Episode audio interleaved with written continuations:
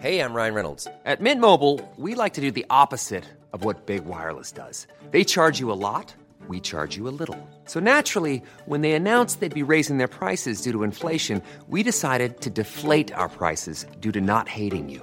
That's right. We're cutting the price of Mint Unlimited from $30 a month to just $15 a month. Give it a try at mintmobile.com slash switch. $45 upfront for three months plus taxes and fees. Promo rate for new customers for limited time. Unlimited more than 40 gigabytes per month. Slows. Full terms at mintmobile.com. noticias. ¿Qué tal? ¿Cómo le va? Buenas tardes. Estás a punto de escuchar Yo soy Javier Alatorre. las noticias con Javier Alatorre. La vamos a pasar muy bien. Comenzamos. Te vi pasar con tu carita de ángel ojos de rubí, sonrisa bien brillante te seguí, no sé, mi instinto me llevaba hacia ti. Pedí un fuerte tequila para comenzar. Te vi con tus amigas, me acerqué con el pretexto de invitarte a bailar. ¿Qué tal? Muy buenos días, me da mucho gusto saludarlo, qué bueno que está con nosotros. Así comenzamos las noticias con Javier Alatorre y sobre todo, bueno, pues con este fondo musical porque pues hoy en la mañana pues ya estaba por ahí muy de moda Belinda. Así es, pues el día de hoy empezamos con Belinda y Los Ángeles Azules, sin duda uno de los mejores, uno de los mejores duetos que han tenido pues este este grupo originario de Iztapalapa de Iztapalapa en la Ciudad de México. Y Belinda, bueno, pues de repente ahí, este, pues atreviéndose un poco a cambiar de género. Y la verdad es que, bueno, en lo personal, bastante bien. ¿Cómo está? Me da mucho gusto saludarlo. En unos minutos más, Javier Alatorre se estará enlazando con nosotros para darle toda, toda la información. El día de hoy, bueno, vamos a estar viendo qué es lo que está sucediendo en la frontera norte de nuestro país, principalmente en los estados que están, eh, que colindan con el estado de Texas. Vamos a estar nuevamente en la zona de Texas para ver exactamente qué es lo que está, qué es lo que está pasando. Y bueno, y de todo esto vamos a estar hablando en los próximos, en los próximos minutos. Por lo pronto, bueno, pues yo les quiero agradecer todos los mensajes a todos nuestros amigos y sobre todo, pues un abrazo, un abrazo muy solidario para toda la gente que en este momento, pues está viendo, pues está viendo afectada con este con este asunto de los temporales, con este asunto de las lluvias, ahora en la zona del Pacífico, el día de ayer, a todos nuestros amigos, a todos nuestros hermanos en el estado de Guerrero y principalmente en la zona de Acapulco, bueno, pues por ahí les sorprendió un fuerte, fuerte aguacero que provocó inundaciones, sobre todo en las partes altas, en las partes altas de la zona del municipio de Acapulco de Juárez. En este lugar fue en donde se presentaron los principales, los principales problemas. También vamos a estar platicando el día de hoy acerca de la artritis, la artritis reumatoide, una enfermedad que de pronto se puede ver eh, pues extraña o incluso a veces hasta lejana para algunas personas, pero la verdad es que es una enfermedad que cada vez está atacando a muchas personas, en la mayoría de los casos a mujeres. ¿De qué se trata? Es una enfermedad que incluso eh, es una enfermedad crónico-degenerativa, pero es una enfermedad que si se atiende a tiempo y se tiende y se tiene sobre todo el tratamiento adecuado, se tiene una buena calidad de vida. De lo contrario, pues incluso puede ser una enfermedad que discapacita. ¿Cómo identificarla? ¿Cómo podemos tratarla? Sí hay tratamientos y, que, hay opciones y eso creo que es la parte, parte más importante. Hoy se cumple también una semana de esta masacre que aquí les reportábamos y que comentábamos en la zona de San Miguel Totolapan, en el estado de Guerrero, y que como bien ustedes saben, pues dejó a 20 personas sin vida. Bueno, pues maestros de los poblados rurales de este municipio no han podido dar clases y los chavos no han podido regresar a las aulas, no han querido regresar a las escuelas porque aseguran aún no hay garantías de seguridad. Esto debido a que continúan, bueno, pues por ahí todavía algunos enfrentamientos y se ha pues se ha notado la presencia de estos grupos del crimen organizado, que por cierto, todavía no queda claro qué fue lo que sucedió, bueno, sobre todo cuál fue el motivo del ataque al municipio a, y sobre todo de asesinar al presidente municipal de San Miguel Totolapan y después también a su padre y también algunos algunos familiares. Las autoridades hasta el momento pues no han dado muchos avances acerca de esta investigación y también bueno pues hay problemas porque el municipio no ha podido trabajar, no ha podido abrir sus puertas y esto ha detenido también por supuesto pues muchas cosas que ahorita están afectando la operatividad del municipio, entre ellos los sueldos. Nos aseguran que no le han podido pagar a algunos a tanto como a proveedores como a algunos de los empleados que están ahí en el municipio de San Miguel Totolapan. Y bueno, pues ya también vamos a estar platicando acerca de las mercancías.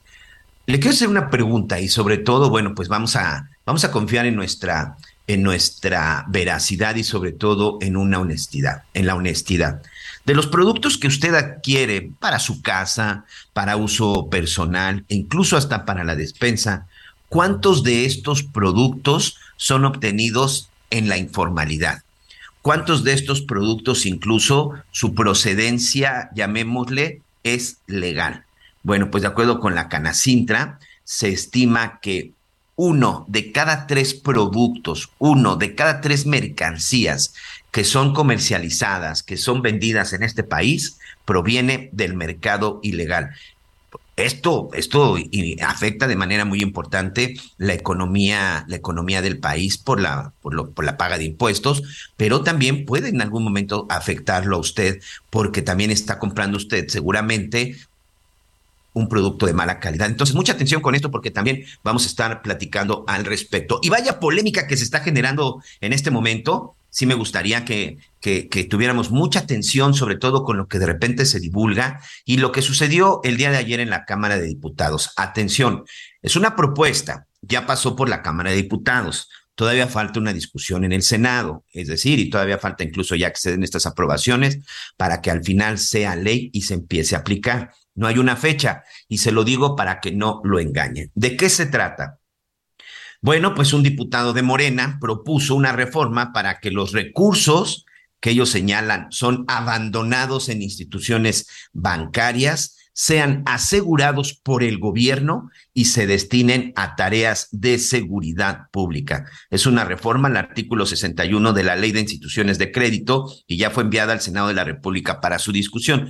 Más o menos, ¿qué dice la propuesta? ¿Qué dice esta propuesta de reforma a esta Ley de Instituciones de Crédito? Si hay una cuenta bancaria en la institución que usted quiera, esas cuentas de pronto de ahorro, esas cuentas que uno tiene en donde pues tiene su propio dinero. Si esa cuenta se encuentra en cualquier institución bancaria y durante seis años, seis años, no tiene ningún movimiento, decir que usted no realiza ninguna operación ni de retiro, ni de depósito, ni de transferencias, esa cuenta se la puede asegurar el gobierno. Esa cuenta, la propuesta es que el gobierno la asegure y que ese dinero, si usted tiene 10 mil, 100 mil, un millón, 10 millones, la cantidad que sea, será destinada a cuestiones de seguridad. Le digo que existe una gran polémica porque pues hay mucha gente que, sobre todo gente ya de, de, de edad avanzada, pues que tiene, por ejemplo, ese hábito del ahorro. Yo, por ejemplo, en mi casa recuerdo mis abuelos que abrían cuentas y que ahí las dejaban y dejaban pues que se fueran dando ahí los intereses, que se fueran reinvirtiendo y el día de mañana pues tener, tener una cuenta. Antes se, acostumbraba que los padres agarraban, un, agarraban una cantidad de dinero cuando tenían la oportunidad y le abrían una cuenta a sus hijos y ahí dejaban las cuentas. Ha habido muchos casos así de gente que ha dejado ahí dinero en una cuenta, que las deja ahí este, a plazos, en donde este dinero pues le va generando un interés y se va reinvirtiendo, se va reinvirtiendo y ya a determinada edad, bueno, pues ya deciden, ya deciden este, retirarlas. Yo no sé si el promedio de ahorro que tienen en esas cuentas tiene que, tiene que ver con una distancia de seis años pero el hecho es que hoy la propuesta, eh, si usted tiene una cuenta de ahorro y dice, ahí voy a dejar el dinero para que cuando el niño llegue a la preparatoria o la universidad y pasan seis años sin hizo ningún movimiento de aprobarse esta ley, pues ese dinero se lo podrían asegurar. Bueno, me parece que por ahí ya está lista este Anita, Anita Lomelín, no sé si ya me escucha. Sí, yo te escucho muy bien. Ok, ¿cómo, ¿cómo estás, Anita? Me da gusto saludarte. También bien, escuchando lo que estabas diciendo y fíjate que justamente eh, venía caminando y me pararon los compañeros del staff aquí en TV Azteca y me decían, oye, las justo lo que estás hablando, este, me preguntaron, porque lo que tú dices es muy cierto, a lo mejor, eh, independientemente de la situación económica, piensas en esta oportunidad que es de irle depositando 50 pesos, todo suma. Y si lo vas dejando ahí, sientes que vas ganando. Tanto nos han dicho que no debemos de guardar el dinero debajo del colchón porque perdemos, y ahora resulta que corremos el riesgo de que de un plumazo, pues nos quiten esa, esa posibilidad, ese dinero que, que pues no es de nadie más de quien lo ahorró. Entonces, yo espero que haya una sensatez y explicación y, y claridad en esto que quieren hacer y que no acabe siendo lo que estamos entendiendo, Miguel Aquino, porque sí me parece que, que pues va en contra de, del pueblo, más que nada. Sí, y, y hay que tener mucha atención y sobre todo mucho cuidado. Y bueno, yo te quiero preguntar algo, después de que pasó casi de manera unánime en la Cámara de Diputados, ¿tienes la menor duda que también pase en el Senado de la República? Recordemos que el partido gobernante junto con sus aliados, pues hoy tienen, hoy tienen la, la mayoría y seguramente esto va a ser así. Vamos a estar muy pendientes, no nos adelantemos. Y aquí básicamente la recomendación, pues es de que en caso de que esto suceda, Anita, pues hay que tener mucho cuidado y sobre todo, bueno, pues hay que aprender de pronto a manejar un poquito. Y si por ahí alguien tiene a la abuelita, al abuelito, o incluso al bisabuelo, la bisabuelita que tenían esa costumbre, bueno, pues hay que ayudarlos, porque también creo que ese es uno de los factores que de pronto, pues han provocado que muchas cuentas ahí se queden, porque bueno, pues llega un momento que algunas personas cumplen cierta edad y no sé si se les olvida o simple y sencillamente creen que es muy complicado de pronto realizar operaciones. Hoy, pues con las cuestiones digitales, ya lo veíamos el día de ayer, pues incluso es de una forma más segura. Pero está la polémica, hay que estar muy pendientes eh, y sobre esto, bueno, pues ya vamos, vamos a ir avanzando. Y Anita, pues el día de hoy, aunque pues no les guste, así está denominado todavía de manera oficial, 12 de octubre se conmemora el Día de la Raza. 12 de octubre y con eso seguramente habrá movilizaciones. Yo no sé en dónde van a terminar hoy las movilizaciones, porque normalmente las movilizaciones terminaban en la glorieta de Colón. Me acuerdo que incluso el, el, el, el cantante, el músico desnudo, llegaba hasta la glorieta de Colón con su guitarra, empezaba ahí a cantar sus, pues sobre todo todas estas canciones en contra, en contra del gobierno y en contra de, en contra de los españoles, se encueraba y se montaba en la glorieta de Colón. Yo no sé dónde va a terminar hoy la, esta marcha, pero hoy se prevén varias marchas, sobre todo en el centro del país, para conmemorar pues un día más del Día de la Raza, Anita. Hoy, del Día de la Raza, del Día de la Hispanidad, este, de tantas maneras que sea, que, que se ha denominado, pero finalmente, pues para unos y otros es 12 de octubre, es interesante. También estaba escuchando que iba a haber marchas en distintas partes del país, algunas eh, pues celebrando el, la hispanidad, otras protestando, pero sí se van a complicar en, en por momentos la vialidad. ¿Sabes el horario de la que sale en el en Reforma, Miguel? Pues mira, esta normalmente sale, sale por la tarde, hay una que incluso saldrá a las cuatro, saldrá a las cuatro de la tarde y hay otra también que estará saliendo a las, a las doce del día. Ahí incluso habrá una concentración en el hemiciclo, en el hemiciclo a Juárez. Entonces, pues sí, hay que tener, hay que tener mucha precaución y sobre todo, pues hay que tener mucho cuidado con todas estas, con todas estas marchas, con todas estas movilizaciones. Oye, Anita, aquí precisamente comentaba acerca de la lluvia, de la tromba que pegó el día de ayer en la zona de Acapulco. Y aquí precisamente nuestros amigos que nos están escuchando en el estado de Guerrero, les mando, les mando un abrazo. Me dicen que eh, hay una persona, por desgracia ya hay una persona que ha, que ha perdido la vida. Hay, esta es parte de los reportes que están dando las autoridades. Al parecer es una mujer que perdió la vida, se la llevó la, se la llevó una corriente de agua. Y bueno, pues vamos a estar precisamente muy pendiente de esto. Mira, aquí también ya me están mandando, dicen, hay una marcha que ya está saliendo de la glorieta de, de Colón sobre la zona de reforma. Es, eh, del estado de Veracruz y esta acaba de comenzar prácticamente a las 11 de la mañana y también estos se están reuniendo en la zona de el Hotel María Isabel Sheraton. Aquí tenemos algunas imágenes, todavía no se está viendo afectada la vialidad, pero pues sí, son pequeños grupos que irán saliendo de diferentes lugares, así que a extremar precauciones.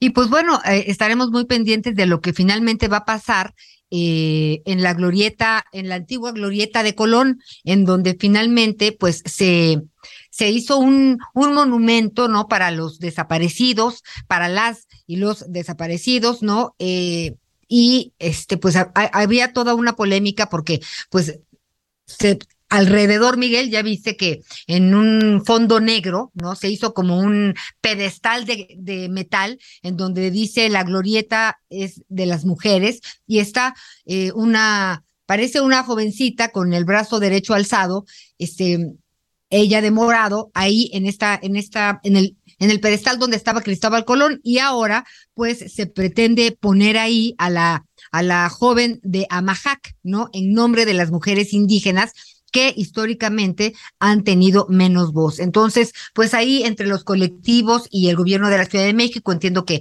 ha habido un, un diálogo. Vamos a ver en qué, en qué termina, porque pues si ponen a la joven de Amajac en este sitio, me parece que tiene un punto, pero también tendrían que reubicar esto que, pues, esto que de alguna manera se apropiaron las mujeres, porque sí, tiene que, tiene un significado muy importante que no puede quedar, ¿cómo te diré? Bueno, ya, ya las quitamos, bye. Tienen que reubicarlas. A mí me gustaría, a mí me parece que sería lo sensato este, y lo congruente, Miguel.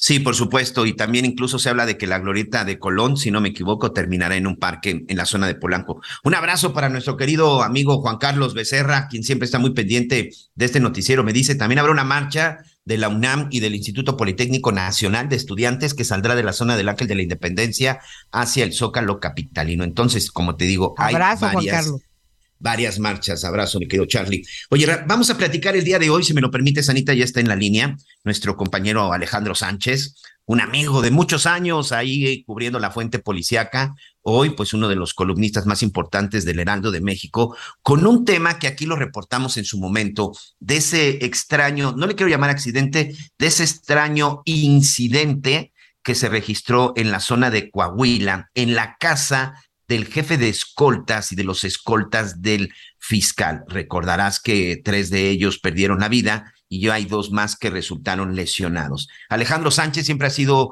un investigador, es un periodista de investigación y sobre todo en temas de seguridad. Ha estado muy cerca del asunto y mi querido Alex, me da mucho gusto saludarte y de pronto pues uno toca, busca, pero las autoridades parece que están a piedra y lodo con esta información en Coahuila. ¿Cómo estás, Alex? Bienvenido. Hola, querido Miguel. Anita, muy buenas tardes. Pues es que ya pasó un mes, justamente el 7 de septiembre ocurrió este hecho, como bien dices tú, sin catalogarlo todavía en el fraccionamiento de Santa Fe, Cactus, allá en Saltillo, y ahí dormían cinco escoltas del fiscal Gerardo Márquez, de los cuales murieron tres, y no se conoce todavía qué terminó de pasar con los otros dos. En el momento solo se dijo que estaban graves entre ellos el jefe de escoltas, y a partir de entonces surgieron todo tipo de sospechas, si es que fue un ataque o fue un accidente, pero en estas casi cinco semanas no hay nada de información oficial. En un acto de este calado, donde además hay dudas de la opinión pública y necesidad de saber qué pasó, sucedió todo lo contrario, Anita Miguel, hay más dudas que escombros en esa casa de dos pisos y mira que no quedó nada de ese lugar. Va una lista de deficiencias que hemos detectado en estas semanas en que no quitamos el ojo de ese de ese hecho, Miguel Anita. No se han dado a conocer hasta este momento los periciales del día de la explosión. Solo se esparció la versión de que fue una explosión por acumulación de gas butano sin pruebas científicas que lo sostengan y curiosamente muy rápido al día siguiente de la, del, del incidente. Es inédito esto que voy a decir porque quienes hemos cubierto la fuente policíaca, Miguel, sabemos que una escena de eh, un crimen. Sí, la escena del crimen, ¿no? Para resguardar una, una zona de evidencias, pues vaya que rompieron récord en Coahuila. En 18 horas levantaron todo. No se pidió apoyo en materia pericial a la delegación de Coahuila de la FGR, es decir, en menos de un día ya no había escombros. ¿Y qué pasaba si los peritos tenían dudas? Pues ya no podían regresar ya no podían seguir corroborando lo que ocurrió ahí, más cuando en esos casos trabajan grupos y científicos de diferentes ramas, de diferentes especialidades. Por ser un hecho donde estuvieron implicados personas de guardia y custodia de la Fiscalía General del Estado, pues no se podía descartar ninguna línea de investigación respecto a un posible atentado o acto de intimidación en contra de estos agentes de seguridad. Y un quinto punto es que los sobrevivientes del hecho hasta este momento no han presentado una declaración oficial ni aparecen en ningún comunicado para que la opinión pública, los vecinos del lugar y familiares de víctimas conozcan la verdad. Así de turbio está este caso y por si fuera poco, el acto puso al descubierto que la casa donde murieron los agentes, pues fue construida por el exalcalde de Saltillo y secretario de Desarrollo Social de la entidad, Manolo Jiménez, cuya familia es propietaria de la empresa Gisa Bienes Raíces, la cual creció durante el periodo municipal del Prista, que ahora busca ser gobernador de Coahuila. Así que algo, algo muy grueso parece que está escondiendo la Fiscalía General de Coahuila, Miguel Anita. Y recordar que el próximo año hay elecciones precisamente en el estado, en el estado de Coahuila y en el estado de México.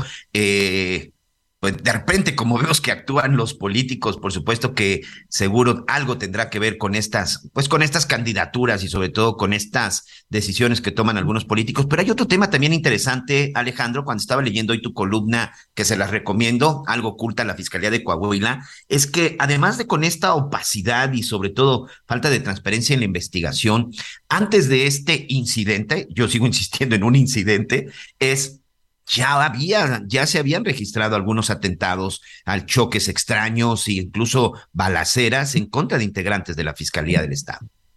Sí, definitivamente en el transcurso de los últimos días se eh, habían presentado actos sospechosos, como dices, en, en alguna ocasión allí hasta una supuesta vaca se había cruzado en el... Ay, se cortó, ¿no? Justo. ¿Nos fue Alejandro? Se nos fue. Ahí, ahí me escuchan. Ahí está, sí. Sí, ahí, sí, ahí. sí. Sí, que se había cruzado supuestamente en algún acto donde salieron lesionados algunos agentes, supuestamente se les había cruzado una vaca y también hubo enfrentamientos que no se dieron a conocer públicamente. Así que, como bien dices, este tema de las elecciones eh, rumbo a la gubernatura del estado, pues es lo que le pone este aditamento y han surgido un montón de versiones de manera extra- extraoficial que si los agentes trabajaban para alguien, algún, algún grupo criminal o qué, pero sí falta, sí falta claridad en el proceso, porque es inédito la manera en que han querido que esto se olvide de la noche a la mañana. Y sobre todo, Alejandro, Anita, que hay una parte muy importante, ¿no? Un abrazo para todos nuestros amigos en el estado de Coahuila que sabemos que nos están escuchando a través de las diferentes señales de Heraldo Media Group, del Heraldo de México. Hay un punto, si de pronto tú como coahuilense, tú de pronto ves que la fiscalía no es capaz de resolver un asunto en donde están relacionados servidores públicos, en donde está relacionado directamente la fiscalía, ¿Qué te puedes esperar tú como un ciudadano de calle, como un ciudadano a pie, como un ciudadano común y corriente? Si no son capaces de resolver un asunto de ese índole, pues ¿qué puede esperar? ¿Qué puede esperar absolutamente los ciudadanos en ese estado? Amigo, muchas gracias. Vamos a estar muy pendientes de tus columnas. Yo les recomiendo, además, en las mañanas, si de repente sale usted a correr o tiene que, hacer algo muy temprano, sábados y domingos, de 7 a 10 de la mañana, Alejandro Sánchez está en los noticieros de fin de semana del Heraldo, Heraldo Radio, de 7 a 10 de la mañana con toda la información, los análisis y, como ya lo vio, pues investigaciones periodísticas en serio. Muchas gracias, Anita, Miguel, les mando un abrazo y gracias por el spot. Te mando un abrazo, Lo Alex. mereces, compañero, lo Nos mereces. vemos, nos vemos pronto. abrazo fuerte, hasta luego. Hasta luego. Yo creo que sí, ¿no, Anita? Tú, por ejemplo, si vivías en el estado de Coahuila y te das No. cuenta que la fiscalía no es capaz de resolver un asunto donde le afectó de manera directa, directa, pues ni vayas a reportar que te robaron una vaca, ¿eh? ¿Sabes qué, Miguel? El principal problema me parece que existe, y no en este gobierno, en general que, que padecemos los ciudadanos, es la falta de, de comunicación clara. Cuando a ti te dicen uno más uno son dos, dices, bueno, ok, entiendes, pero cuando hay tanta ambigüedad y sobre todo silencio. Hay veces que los silencios son más elocuentes que las palabras. Entonces, y sobre todo hoy, Miguel, que en un celular cualquiera tiene una foto, cualquiera tiene una declaración, cualquiera tiene una nota, pues ¿por qué no salen y dicen, oigan, está pasando esto, ¿no? Hasta salir a decir, no sabemos qué está pasando, sería interesante saber que están perdidos, Miguel Aquino. Digo, pero quiero pensar que todos los vacíos se llenan y cuando hay especulaciones nadie va a decir, oye, qué interesante lo que están haciendo este, pues la Fiscalía de Coahuila, aunque nosotros no sabemos, pero seguramente están trabajando arduamente. Eso no va a pasar nunca. Así es, así es. Vamos ahorita a continuar y como dices, no solamente es en Coahuila. Hacemos una pausa y ya regresamos con más. Conéctate con Javier a través de Twitter, arroba javier-alatón. Sigue con nosotros. Volvemos con más noticias. Antes que los demás.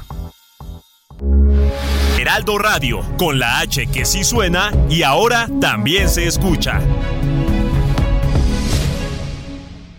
Todavía hay más información. Continuamos. Lo mejor de México está en Soriana. Aprovecha que la piña miel está a solo 16.80 el kilo. Sí, a solo 16.80 el kilo. Y lleva la papa blanca a 28.80 el kilo. Sí, a solo 28.80 el kilo. Martes y miércoles del campo de Soriana. Solo 11 y 12 de octubre. Aplica restricciones. Las noticias en resumen. Horacio Duarte Olivares, quien se desempeñaba como titular de la Agencia Nacional de Aduanas, presentó su renuncia ante el presidente Andrés Manuel López Obrador. El mandatario indicó que Duarte realizará una nueva tarea en el Estado de México. La Secretaría de Salud de Chiapas informó que ascendió a 18 el número de alumnos hospitalizados en Tapachula en un nuevo caso de intoxicación en la entidad tras el ocurrido hace unos días en el municipio de Bochil. De acuerdo con el último reporte, los estudiantes de la Secundaria Federal número 1 fueron reportados estables. La Autoridad de Aviación Civil en México notificó a todas las aerolíneas que el uso de cubrebocas en los vuelos será una medida opcional tanto para pasajeros como para tripulantes. Hoy el dólar se compra en 19 pesos con 72 centavos y se vende en 20 pesos con 25 centavos. ¿Cómo están amigos del Heraldo Radio? Les quiero platicar que el evento gastronómico más importante de México y Latinoamérica se celebrará del 12 al 18 de octubre en Puerto Vallarta y Riviera Nayarit, teniendo como sede principal el Hotel Sheraton Bugambilias. El tema de esta catorceava edición será la sustentabilidad, un tema con una amplia variedad de matices que se estarán abordando con algunos de los expertos mundiales de las organizaciones más relevantes, como el Basque Culinary Center de España y World Foundation México. El cartel de chefs invitados lo encabeza la chef Dominique Crane, una de las únicas cinco mujeres en el mundo con tres estrellas Michelin y una auténtica influencer. Show cookings, conferencias, catas premium, talleres gourmet y cenas exclusivas en uno de los lugares más bellos del mundo. Espera lo inesperado. No te pierdas Vallarta Nayarit Gastronómica 2022. Visita www.vallartanayaritgastronomica.com. Gracias, regresamos a las noticias con Javier Alatorre. Pues aquí ya estamos, Miguelito, con mucha información. Más al, más al ratito vamos a hablar del Día Mundial de la, de la Artritis. No somos fans de los días mundiales, pero la verdad es que no lo soltamos. Al menos yo ahí estoy empuje y empuje, Miguel Aquino, pero la artritis es un problema del que hay que hablar porque sí hay manera, pues, sino de evitar tener artritis, sí por lo menos entender por dónde podríamos tener una mejor calidad de vida si es que vamos a sufrir de esta enfermedad. Pero insistimos en el tema de los dineros. La Cámara de Diputados aprobó que el gobierno federal disponga de dinero de las cuentas bancarias que durante seis años no hayan tenido movimientos financieros y no sean reclamadas. ¿Tú crees que hay cuentas que no sean reclamadas, Miguel Aquino? Yo sí creo que hay cuentas que tienen mucho tiempo. Eh, comentaba al principio, Anita, que en mi caso, en mi familia, era una costumbre, sobre todo por parte de mis abuelos, este, incluso algunos tíos que, pues sobre todo cuando mis primos y algunos familiares estaban en la edad de la primaria, por ejemplo, en un cumpleaños o cosas por el estilo, les daban una cantidad de dinero y les decían, mételas al banco. Yo, yo incluso me acuerdo que cuando era niño, que había cuentas infantiles en Serfín ¿te acuerdas de, de Serfín? En Sí, donde hasta te daban un, gallito que era el, este, si era un gallo, ¿verdad? La, la, la, la imagen del Serfín, este, te daban incluso un muñeco porque había cuentas infantiles donde tú abrías una cuenta y ahí te dejaban tu dinero para que empezara, para que empezara a reinvertirse. Este, sí ha habido casos de gente que ahí deja las cuentas, sobre todo porque hay gente que pierde la vida y que no dejó ningún beneficiario, que sus familiares no se enteraron que, que, existía esa cuenta pero por supuesto que hay cuentas en donde la gente mete su dinero y que ahí se queda mucho tiempo hasta que sea necesario sacarlo, ¿no?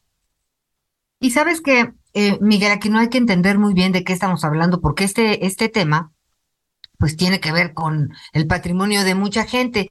Yo, eh, mi mamá me decía, oye, mijita, me sacas mi, le digo, mami, nada más vamos a ver de qué se trata, porque yo todavía no le acabo de entender, aunque esta reforma se haya aprobado, pues el dictamen ya se apenas en Cámara de al Senado para su valoración. Entonces, pues bueno, hay que ver finalmente eh, exactamente en qué termina esta, esta iniciativa, esta ley, y entonces ahí sí ya, ya tomar las medidas, porque pues por lo pronto se supone que si en tres años la cuenta no se ha movido, pues este dinerito se canalizará a una cuenta global destinados a la beneficencia pública. Ahí permanecerá otros tres años más y si el propietario no la reclama, se destinará para la seguridad. O sea, como Miguel, si la cuenta no ha tenido movimientos durante tres años, se va al gobierno y el gobierno la, va a tener congelada otros tres y si nadie va al gobierno y la reclama, entonces le van a aplicar esa lana a los programas de seguridad. Es correcto, esa es la propuesta. En total son seis años. Son seis años en donde le estarán dando de prórroga a la cuenta para que tenga algún tipo, algún tipo de movimiento, pero desde el tercer año, pues prácticamente ya el gobierno este, la tendrá vamos a decir, preasegurada, la tendrá ya en una lista en donde la estarán observando y monitoreando. Y si finalmente llega el año 6 y no hubo ningún movimiento, ese dinero será destinado para en materia de seguridad. Que ahí también yo sigo sin entender, porque al final ya hay un presupuesto destinado para lo mismo. Pareciera que eh, pues que es una de las una de las eh, o mayores urgencias, que seguramente sí, pero bueno, ahorita también vamos a hablar del presupuesto que tiene para este año la seguridad, el próximo año. Sí, oye Miguel, y pues de que esté congelado en el gobierno a que lo tengas congelado tú, pues yo no entiendo por qué tienen que quitarlo a los tres años. En fin, vamos a ver en qué termina todo este, este, este tema que seguramente, como ya, ya lo hemos escuchado y visto en distintos medios y en redes sociales, es un debate que está candente. Mientras tanto, Miguel, aquí no hay más noticias y ahora en Guerrero. Sí, ya lo reportábamos hace exactamente este, una semana. Bueno, lo dábamos a conocer en las redes sociales primero y ya después entrábamos a detalle lo que sucedió en San Miguel Totolapan, en donde se da un ataque y por desgracia 20 personas pierden la vida, policías, funcionarios de, del municipio y entre ellos el presidente municipal. ¿Qué es lo que ha sucedido? ¿Qué es lo que ha pasado? Creo que también es uno de los casos, así como el de Coahuila, en donde hay pues poca, hay poca información, hay poca transparencia por parte de las autoridades, pero hoy es un hecho que San Miguel Totolapa no ha regresado a sus actividades. Carlos Navarrete, nuestro compañero corresponsal del Heraldo Radio en Chemacingo Guerrero, nos tiene más información. Carlos, gusto saludarte. Buenos días, Miguel. Buenos días, Ana María. Efectivamente, comentarles que a una semana de la masacre en el municipio de San Miguel Totolapan, en la que 20 personas perdieron la vida en un ataque armado. Las clases siguen suspendidas debido a que los docentes temen por su seguridad y muchos de ellos han solicitado su cambio de adscripción a escuelas de otras regiones de Guerrero. Eh, comentarles que al día de hoy en el municipio hay presencia de 55 policías estatales, 33 elementos de la Marina Armada, 43 de la Guardia Nacional y 289 soldados del ejército, sumando un total de 420 elementos que están a cargo de la seguridad pública de este municipio. De acuerdo con el último reporte de las autoridades, familiares de las víctimas mortales de la masacre están recibiendo también atención psicológica y terapias de tanatología por el impacto que generó este crimen. Eh, en días recientes circuló un video en redes sociales en el que hombres encapuchados que se identificaron como integrantes del grupo delictivo Los Tequileros señalaron a José Alfredo Hurtado Olascuaga, alias El Fresa, uno de los líderes de la familia michoacana, como el autor de este ataque armado en el que perdió la vida el alcalde perredista Conrado Mendoza y su padre, el expresidente municipal Juan Mendoza Acosta. Ante estas versiones, la Mesa de Coordinación para la Construcción de la Paz ha solicitado a la población y a medios de comunicación no difundir ninguna versión de los hechos que no sea divulgada por las autoridades correspondientes, en este caso por parte de la Fiscalía General del Estado. Finalmente decirte que eh, hasta este momento es el secretario general del ayuntamiento y la síndica procuradora quienes están al frente del municipio y hasta ahora se desconoce cuál es la situación en el Congreso del Estado donde deberían definir quién va a reemplazar al alcalde en San Miguel Totolapan. Sin embargo, vamos a estar atentos para ver cómo evoluciona este tema. Hasta aquí mi reporte. Buenos días. Oye, Carlos, eh, también por ahí veía y, nos preguntaban algunos de los amigos la preocupación, pues, de los movimientos financieros del municipio, tanto para proveedores y pues los mismos empleados. Claro, justo eh, por el fin de semana la gobernadora Evelyn Salgado Pineda visitó el municipio de San Miguel Totolapan, ahí se reunió justo con el secretario general del ayuntamiento y con la síndica para coordinarse y, ver la manera en que el municipio pueda seguir avanzando, en que la administración pública municipal no se detenga. Esto hasta en tanto el Congreso defina quién va a reemplazar al alcalde. Como bien dices, hay incertidumbre, hay negocios que todavía no abren. Este, la expectativa o lo que se siente desde fuera es que es un lugar muy peligroso para visitar, aún a pesar de que ya hay presencia de elementos de la Marina y del Ejército, pero incluso la, la población de municipios vecinos de San Miguel Totolapan se niegan o no quieren acercarse a este lugar, pues por lo ocurrido hace exactamente una semana. No, y no es para menos, ¿no? Sobre todo porque eh, si ves que tu propia autoridad no tiene la seguridad, no tiene la protección, recordemos que aquí entre los muertos, si no me equivoco, hay seis o siete policías municipales. Entonces, si ellos fueron capaces, no fueron capaces de, de, poder contener y de defenderse, entiendo el miedo perfectamente de la gente de San Miguel, Carlos.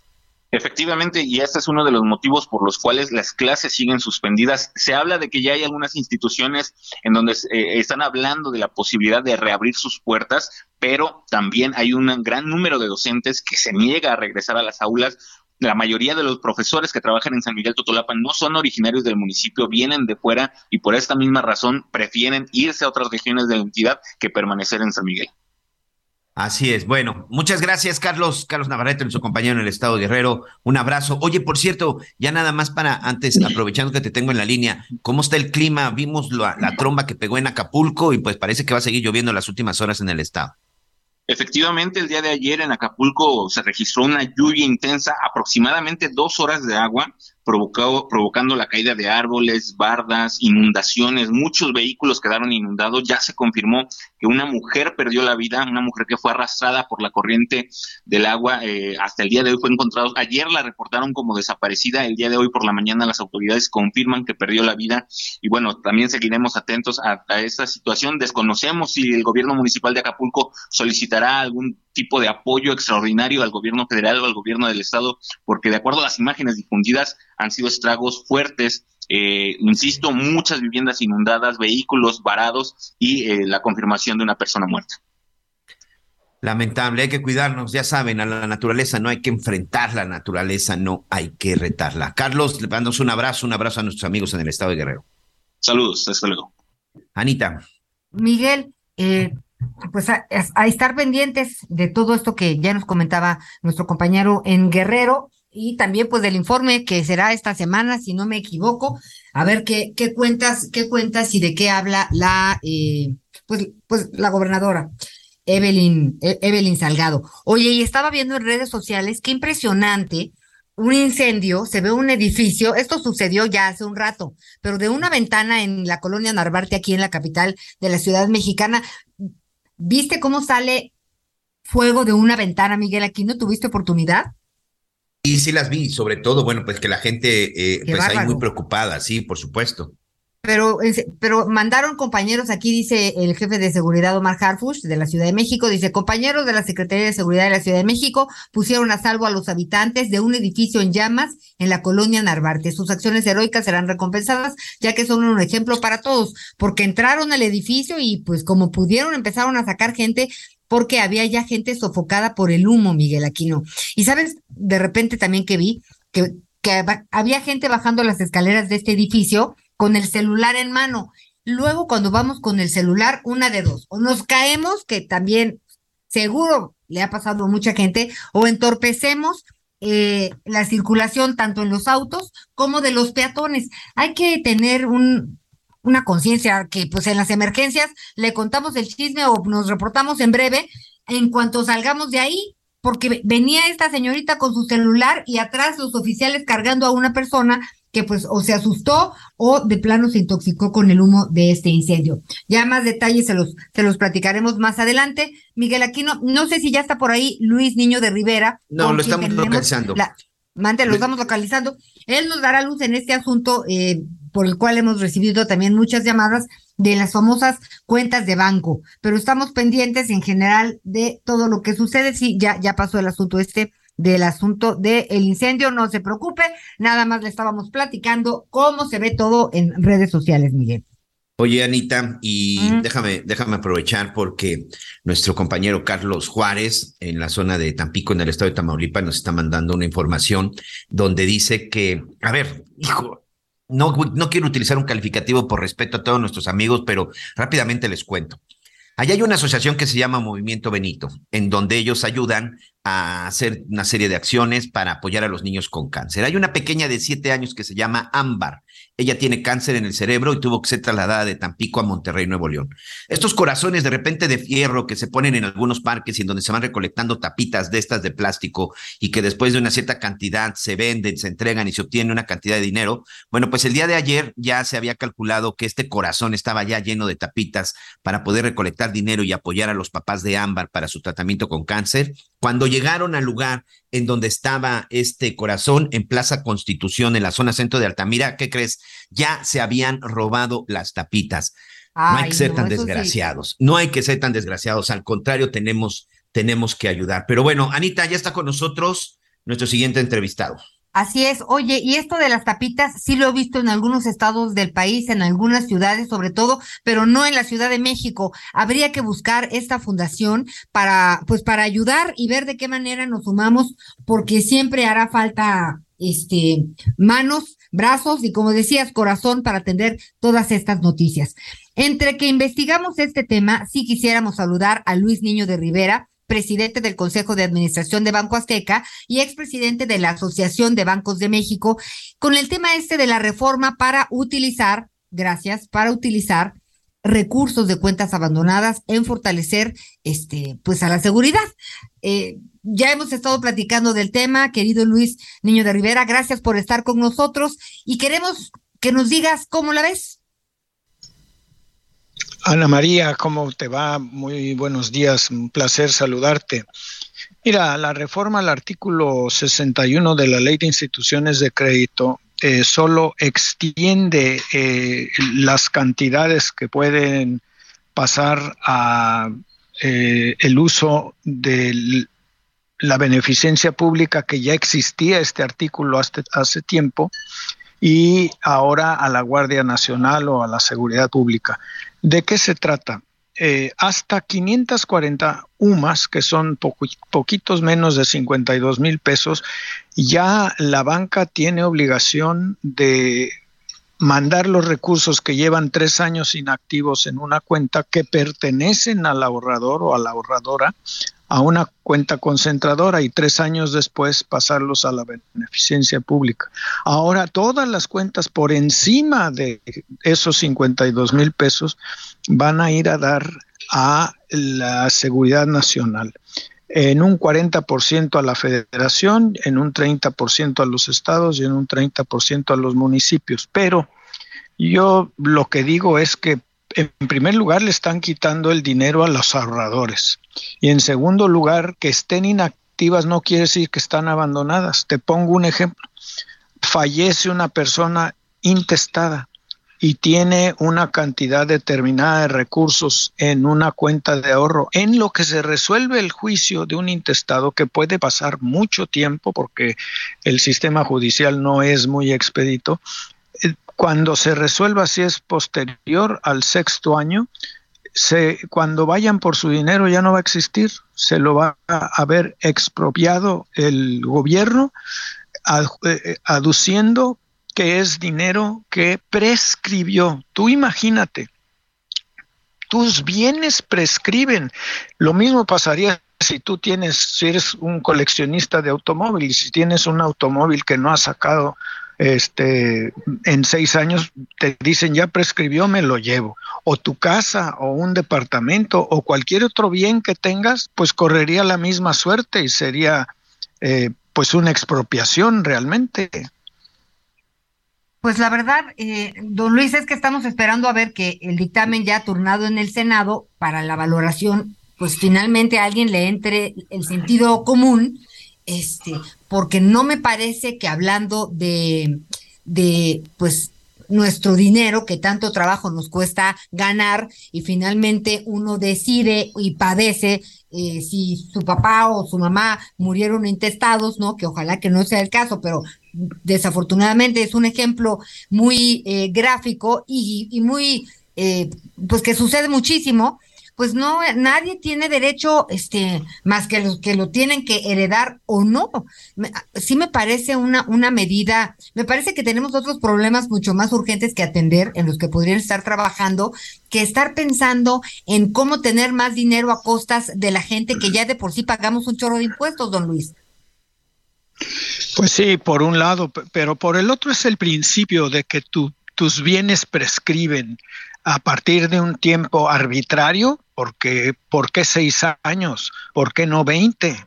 Este, ¿Por qué eh, tres años de inactiva una cuenta concentradora? Y algunos legisladores pensarán que es dinero de los bancos y no lo es, es dinero de los ahorradores.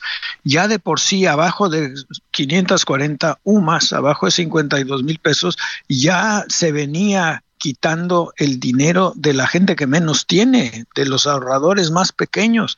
Ahora le van a quitar el dinero a todos, le van a expropiar el dinero a quien decida guardarlo y esperar que con los intereses pueda tener una mejor vida después de su eh, de su vida útil o productiva ya jubilado. Y resulta que cuando te jubiles tú pensando que tenías dinero ahí ya se lo llevaron para que capaciten a las policías municipales, estatales y a la Guardia Nacional, se me hace verdaderamente insólito eso. Oiga, entonces, a ver, ¿qué hacemos? Uno, de entrada, pues nuestro testamento sería muy importante y considerando todos estos piquitos, porque de repente estas cuentas son ahorros piquitos que por ahí tenemos, hay que sacarlos a la luz, hay que ordenarnos. Fíjense que mi mamá, que ve noticias de reojo, me dijo, oye, mijita, ¿me hace el favor de sacarme mi dinerito? Ya no quiero que me depositen la pensión. O sea, le digo, mamá, voy a entender y me regreso contigo. Porque ahora también esto va a ocurrir. Nos, nos costó tanto trabajo eh, entender y explicar que pues era importante no tener el dinero debajo del colchón para finalmente hoy este, por lo menos entre la confusión entre que son peras y son manzanas, pues sí hay una eh, hay un descontento de entrada y de y la otra es que yo creo que sí hay gente que va a sacar su dinero del banco. Mira, eh, eh, es mucho mejor hacer lo siguiente, porque sacar el dinero del banco y llevártelo a tu casa corre riesgos incalculables. este, ojalá no suceda, pero puede desaparecer y, y, tú no vas a tener a quién reclamarle. No, lo mejor es que la cuenta no esté inactiva si tú depositas un peso, 10 pesos, 50 pesos una vez al mes, o retiras 10, 20, 50 pesos una vez al mes, con eso la cuenta está activa. Y ya no pueden eh, determinarla como inactiva y mandarla a la concentradora y tres años después a la, a la beneficencia pública si son montos bajos o a la seguridad pública si son altos. Entonces hay que mover el dinero, hay que tenerlo en las cuentas, pero no dejarlo sin movimiento. Esa es la mejor protección. Sigue estando bien resguardado, bien atendido en una institución bancaria y eh, tienes la protección de la misma ley, que no está inactivo tu dinero. Claro, oiga, usted con tanta experiencia que, que tiene en este ámbito, ¿como cuántas cuentas habrá realmente inactivas? Pues mira, no te sé decir el número de cuentas, pero eh, el diputado Mier estima y, y, tiene 180 días, y esta ley la aprueba el Senado, tiene 180 días para determinar de qué cantidad estamos hablando. pero estima el, eh, diputado Mier, Ignacio Mier, que puede haber 10 mil millones de pesos en las cuentas arriba de 540 UMAS, pero que el total del dinero que puede estar inactivo son 75 mil millones. Eso representa más o menos el 1% o el 1.25% del total de los depósitos, pero no es esa no es la cuenta que hay que hacer. La cuenta que hay que hacer es que es tu dinero. Mucho, poco o mediano es con lo que tú cuentas. Pues bueno, vamos a dar el debate, vamos a platicar de estos aspectos en los que usted pues nos, nos los deja en la mesa, muy interesantes. De entrada, hay que mover nuestro dinero en las cuentas y también de, de segunda, pues hay que ver por qué se meten con nuestro patrimonio. Muchísimas gracias, don Luis, siempre es un gusto saludarle. Un gran placer, Anita, un abrazo. Un abrazo cariñoso, gracias. Miguel Aquino, mucho que hacer y mucho que investigar en relación a este tema. Conéctate con Miguel Aquino a través de Twitter, arroba Miguel Aquino. Toda la información antes que los demás. Ya volvemos. Burroughs Furniture is built for the way you live. From ensuring easy assembly and disassembly to honoring highly requested new colors for their award-winning seating, they always have their customers in mind. Their modular seating is made out of durable materials to last and grow with you. And with Burrow, you always get fast, free shipping. Get up to 60% off during Burrow's Memorial Day sale at burrow.com slash ACAST. That's burrow.com slash ACAST. burrow.com slash ACAST. Todavía hay más información. Continuamos. Muy bien, muchas gracias. Continuamos, continuamos con más información. Y bueno, sin duda, hay que estar muy pendientes acerca de este, de este asunto que está generando mucha polémica, sobre todo en el caso de la gente que tiene su dinero. Y ya lo decías tú muy bien, Anita, creo que la mayoría de la gente que podría estar preocupada, pues es gente, gente ya de edad avanzada, que por supuesto tuvo ahí sus ahorros durante mucho tiempo en espera de poder obtener una cantidad importante, pues ya en el momento que decidan terminar con su vida, con su vida activa laboral, ¿no? Pero bueno, no vamos a dejar este, este asunto y sobre todo para explicarles a detalle, explicarles a detalle qué puede suceder, y ya lo escuchábamos con Luis Niño de Rivera, un hombre de mucha experiencia en el sector bancario, pues va a ser muy sencillo cómo mostrar que esa cuenta tiene movimiento. Vamos también a otro tema que es muy importante, y créanmelo amigos, también de alguna u otra forma nos puede afectar de manera directa y es sobre todo la comercialización de productos de procedencia ilegal. La Canacintra, bueno, pues ha dado a conocer ahí unas cifras muy interesantes en donde se, eh, ellos observan que una, una de cada tres mercancías que se venden en nuestro país provienen del mercado ilegal. Yo le Quiero dar las gracias a José Antonio Centeno Reyes, presidente de la Cámara Nacional de la Industria de la Transformación. Gracias, eh, José, por este tiempo en las noticias con Javier Alatorre. Interesante, hay que analizarlo, pero sobre todo también como consumidor, hay que tener cuidado con lo que estamos, con lo que estamos comprando y adquiriendo, tanto para la casa como para consumo personal. Gracias y bienvenido. Gracias, Miguel. Muy, muy buena tarde. Como lo mencionas muy bien, es importante que nos aseguremos que los productos que le damos a nuestra familia, que ingresamos a nuestro hogar, cumpla con todas las regulaciones y con todas las normas técnicas de seguridad, de eficacia, para que no podamos, no, no pongamos en riesgo tampoco ni la salud ni la seguridad de nuestras familias. Esta es la razón por la que en la formalidad las empresas trabajamos bajo estándares de cumplimiento donde tenemos además la responsabilidad de responder eh, ante todas las verificaciones de todo tipo de las autoridades para garantizar precisamente que estos productos cumplan con el propósito para que fueron creados, pero además que no representen un riesgo. Adicionalmente, pues por supuesto el pago de contribuciones al erario. Y por eso hemos nosotros en el marco del Día Nacional eh, de Combate al Contrabando y a la Piratería puesto estas cifras sobre la mesa para sensibilizar a la sociedad sobre este sobre esta problemática porque tú sabes Miguel que este es uno de los delitos que la sociedad percibe como que no hay víctima y la realidad es que nos pone en riesgo a todos, ¿no? Y, ahí está el ejemplo por, eh, con lo que ustedes sacan. Uno de cada cinco cigarros que se venden y que se consumen son ilegales. La mayoría seguramente es pirata. No sabemos con qué los están produciendo. Y el 38% de las bebidas este, alcohólicas. Así es, de ese tamaño es, el problema en este par de sectores. Correcto, porque en ambos casos el principal riesgo está directamente relacionado con la salud. En el caso del tabaco, los estudios que se le han hecho a este tipo de productos se han encontrado este, desde acerrín, heces eh, fecales, se han encontrado eh, productos que son muy nocivos para la, para la salud, eh, adhesivos que generan problemas de cáncer y en el caso de bebidas alcohólicas, pues también calidades de alcohol que ponen en riesgo la salud de las personas. Eh, esto es bien importante porque las cifras son muy, muy, muy elevadas y en el caso de tabaco y de y de y de ah, bebidas alcohólicas, insisto, muy relacionadas con la salud. Otro dato muy alarmante es en la industria eh, textil, en donde el problema alcanza porcentajes del 65% el origen eh, ilícito de este, de este producto y que también ahí de alguna u otra manera te afecte el bolsillo, porque de pronto dices, ay, esta blusa a lo mejor en un aparador, en una tienda me cuesta mil pesos, pero aquí me cuesta 150, pero probablemente va a ser una blusa que les va a durar dos puestas o una lavada, porque no tienen buena calidad. Claro, al no estar normada, por un lado, no, no garantiza una calidad. No quiere decir que sea, porque aparentemente sea igual, no, no tiene la misma calidad.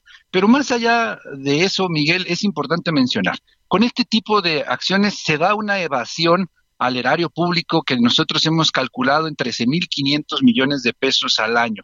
Es decir, 13.500 millones de pesos que podrían destinarse a la construcción de escuelas, de hospitales, al equipamiento de hospitales o compra de medicamentos, al mantenimiento y construcción de nuevas carreteras. Este es un problema que nos atañe a todos y que sin duda hay que trabajar en reducir la informalidad eh, que impera en este país, porque ese, la informalidad es el canal de distribución que ocupa principalmente este tipo, este tipo de productos. Pero un tema más importante, Miguel, si me lo permites, es mencionar que este tipo de productos encuentra su origen en organizaciones criminales internacionales que además están vinculados con otro tipo de delitos que ahí sí como sociedad percibimos de manera muy sensible, como la extorsión, el cobro del derecho de piso, la trata de personas y muchas veces estos productos que se producen en algunos eh, países del mundo donde no hay tampoco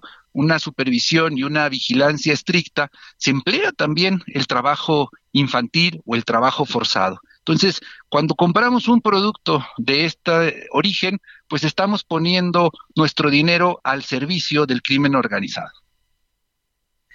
Oye, José Antonio, te tengo que preguntar entonces tu punto de vista con lo que se dijo ayer en Palacio Nacional, en donde el presidente, pues no quiero llamar, aprobó, pero dijo, gracias a las divisas, gracias a las remesas, perdón, a las remesas, a la cantidad de dinero que llega de los paisanos, de nuestros hermanos mexicanos que se fueron a los Estados Unidos a trabajar. Gracias a eso y a la informalidad, la economía en México no cayó. Yo creo que eh, el presidente lo que, lo que trató de proyectar es que hay una gran cantidad de actividad económica en la informalidad que por supuesto que genera una dinámica comercial. No es el ideal, por supuesto, y no creo que el presidente haya querido inferir que eso es lo que estamos buscando, porque por el contrario, el presidente para poder cumplir con sus eh, planes de gobierno, pues requiere de la aportación de los impuestos. Y se sabe que la informalidad no aporta al erario público. De manera que creo que tiene que ver con entender que hoy, en la realidad, más del 60% de la actividad económica de este país se mueve en la informalidad. Eso no quiere decir que esté bien, pero no quiere decir que no exista. Creo que hacia, hacia, hacia allá iba la afirmación de, del presidente. Creo que el compromiso tendría que ser abonar a la formalización, generar los incentivos para que se pasen de la informalidad hacia la formalidad y con esto ser más los que contribuyamos al gasto público.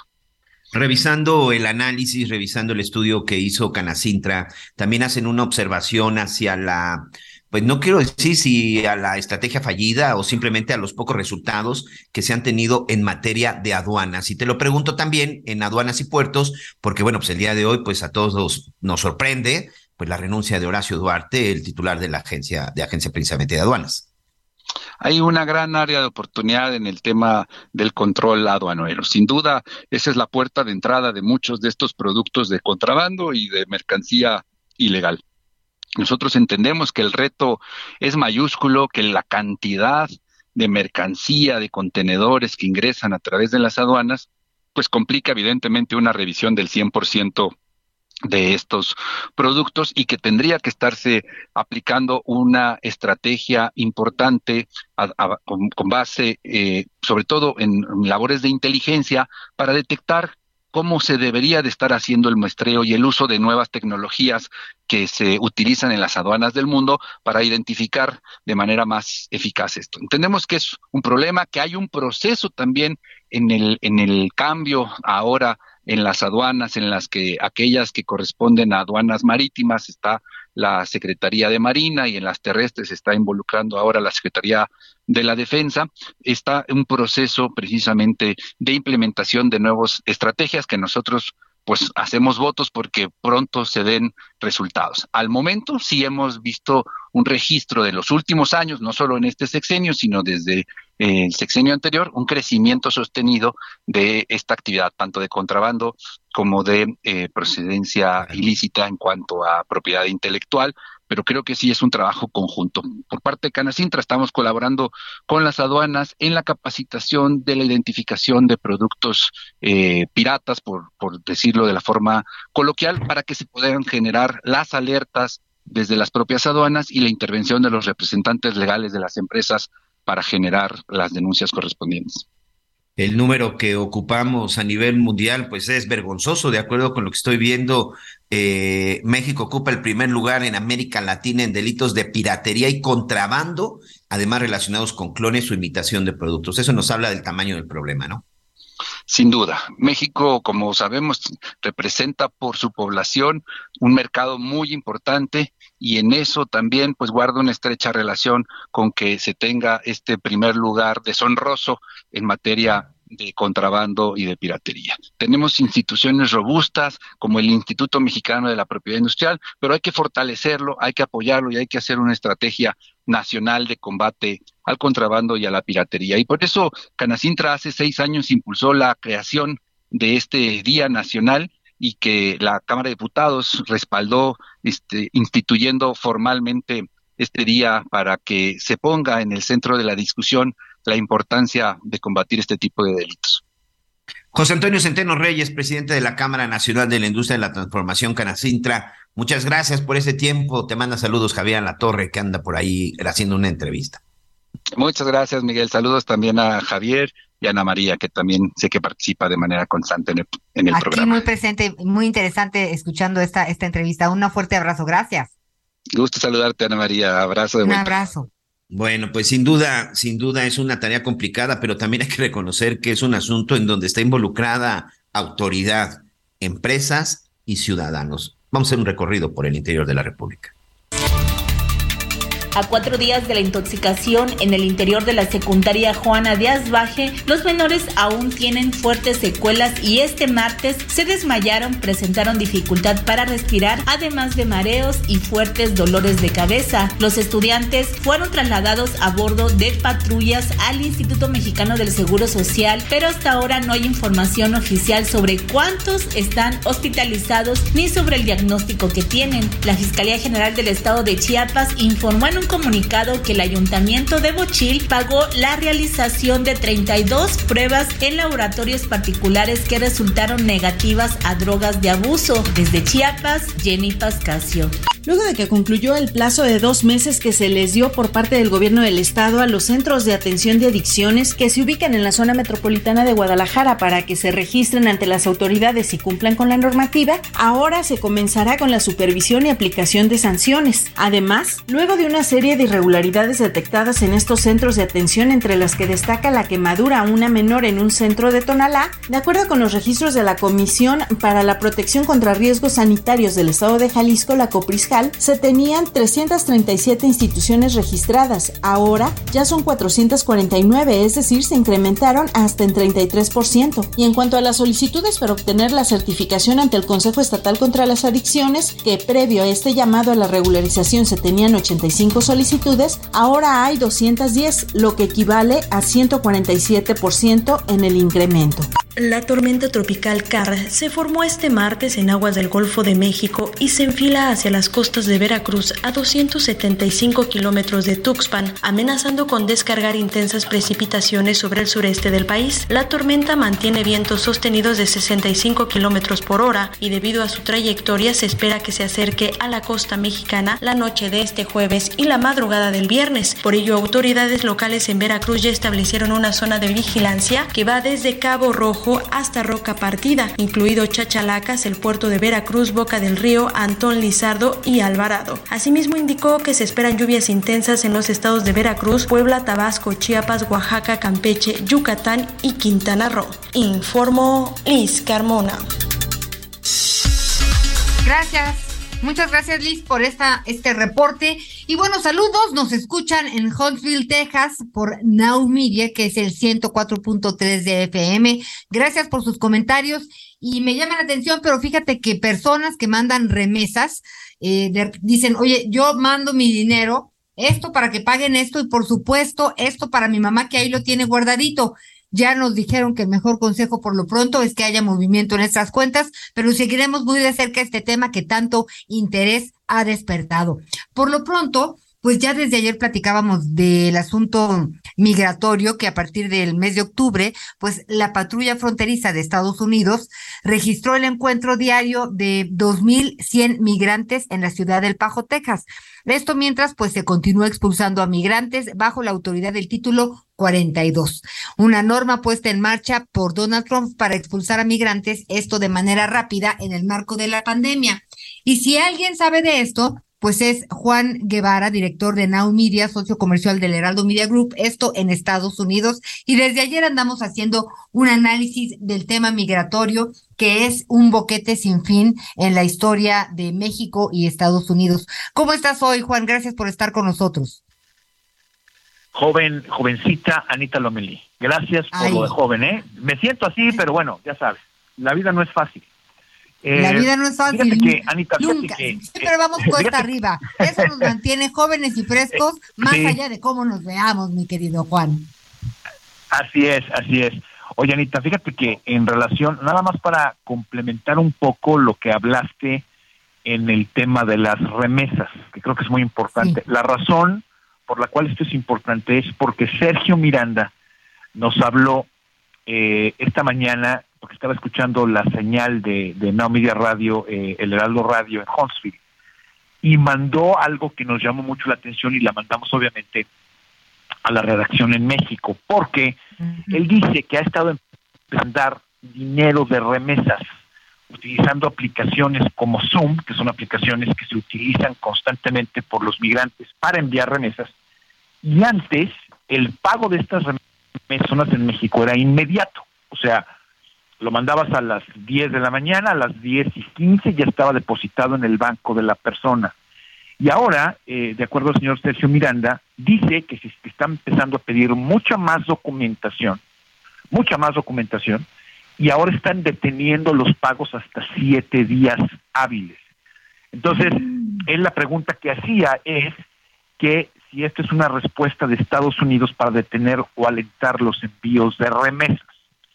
Yo no tengo una respuesta concreta al respecto. Lo que sí es que estamos empezando a ver que los envíos pequeños a, México, que son los envíos hormiga, 400, 500, 600 dólares, que para un país pues no es una cantidad tan fuerte, pues están empezando a tener trabas para enviar este dinero de los Estados Unidos a México.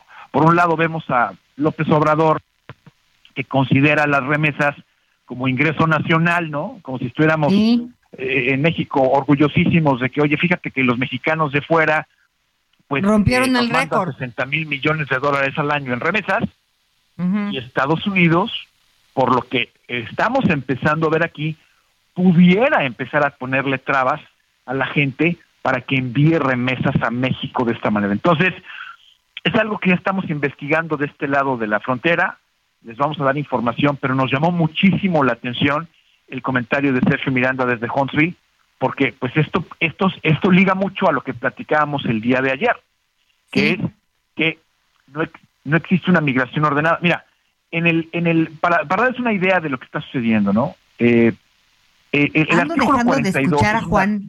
Eh, no sé si. ¿Mandé? Sí. Es que fíjate que de repente. Sí, adelante, adelante. ¿Sí se escucha? Perfecto. Muy bien. te escucho Adelante, querido Juan. Sentí una intermitencia en tus respuestas, pero ya estamos listos. Me decías que, ah, okay. en donde nos quedamos ayer. Lo que les decía es que Sí, donde nos quedamos ayer era sobre el tema de una migración ordenada hacia los Estados Unidos, que es un tema que Estados Unidos considera como seguridad nacional, ¿sí? Y que México no le está poniendo atención. Hay un título que se llama el título 42, y este título 42 es una ley sanitaria, en donde, sin necesidad de mucho trámite, eh, los jueces migratorios tenían la capacidad de expulsar a los inmigrantes ilegales, específicamente de México, Guatemala, El Salvador y Honduras, porque se sospechaba que tenían COVID en la frontera.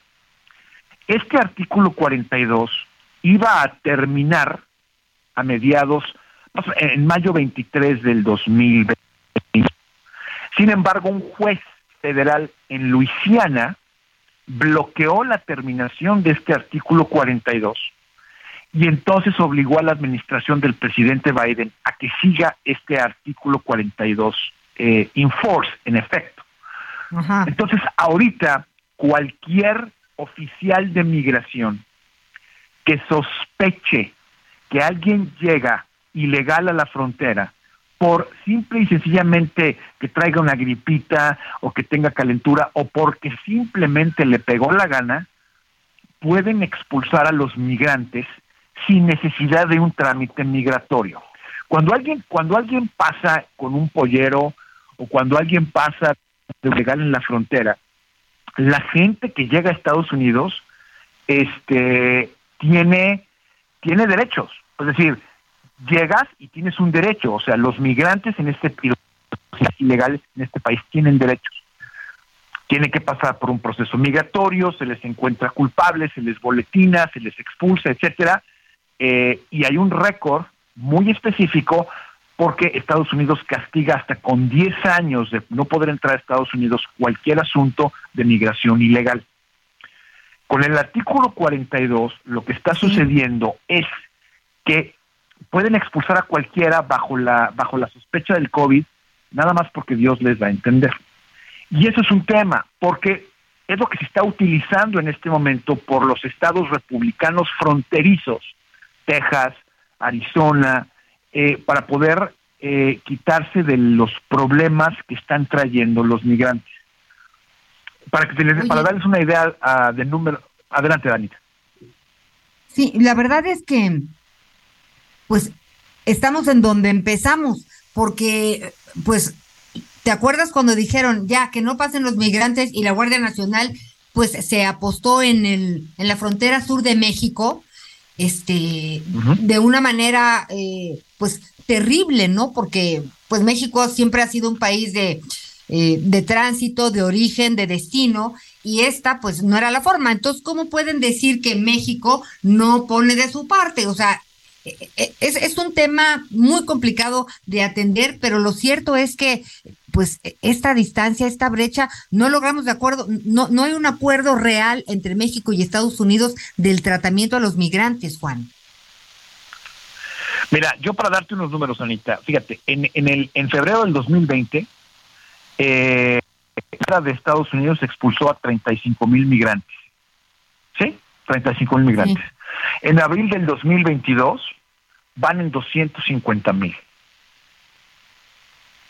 O sea, que te des una idea de cómo eh, se han puesto muy pesados en la frontera con el tema de la migración ilegal. Es decir, lo que hablábamos ayer en el auditorio es que a mí me parece que la que la administración del presidente eh, López Obrador no tiene una visión de futuro. Eh, los inmigrantes, la, migración ilegal va a existir en todos los países, eso es normal. O sea, los alemanes expulsan a los turcos, ¿no? Y, podemos irnos a cualquier país del mundo, en Europa, en, en América, y vemos que la migración ilegal es un asunto normal. El problema es que la inmigración ilegal en México, a México le representa un negocio. Y le representa pues un negocio porque le, porque, le representa 60 mil millones de dólares al año que mandan los, los, los mexicanos que están indocumentados a México. Entonces, Mira, Juan, es un, es un tema eh, muy importante eh, que tenemos que seguir hablando. Vamos a seguir adelante con esta conversación. Este hoy tenemos, ya se, ahí vienen las guitarritas que nos matan, pero Andrés Manuel López Obrador dijo que trabajará para evitar que los migrantes sean usados con fines políticos electorales en Estados Unidos, ya que en noviembre hay elecciones.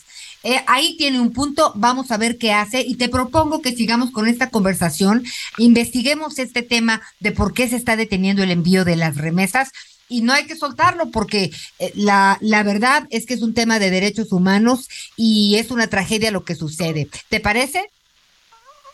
Estamos a la orden, mi querida Anita. Un abrazo cariñoso, querido Juan, y bueno, pues estaremos en contacto contigo, como ya decíamos. Vamos una pausa, pues, Anita. Nos escuchan en Huntsville, Texas. Saludos, pausa.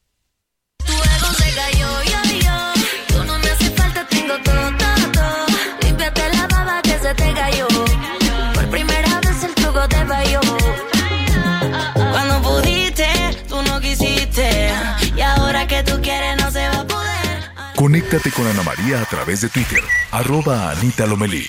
Sigue con nosotros. Volvemos con más noticias. Antes que los demás.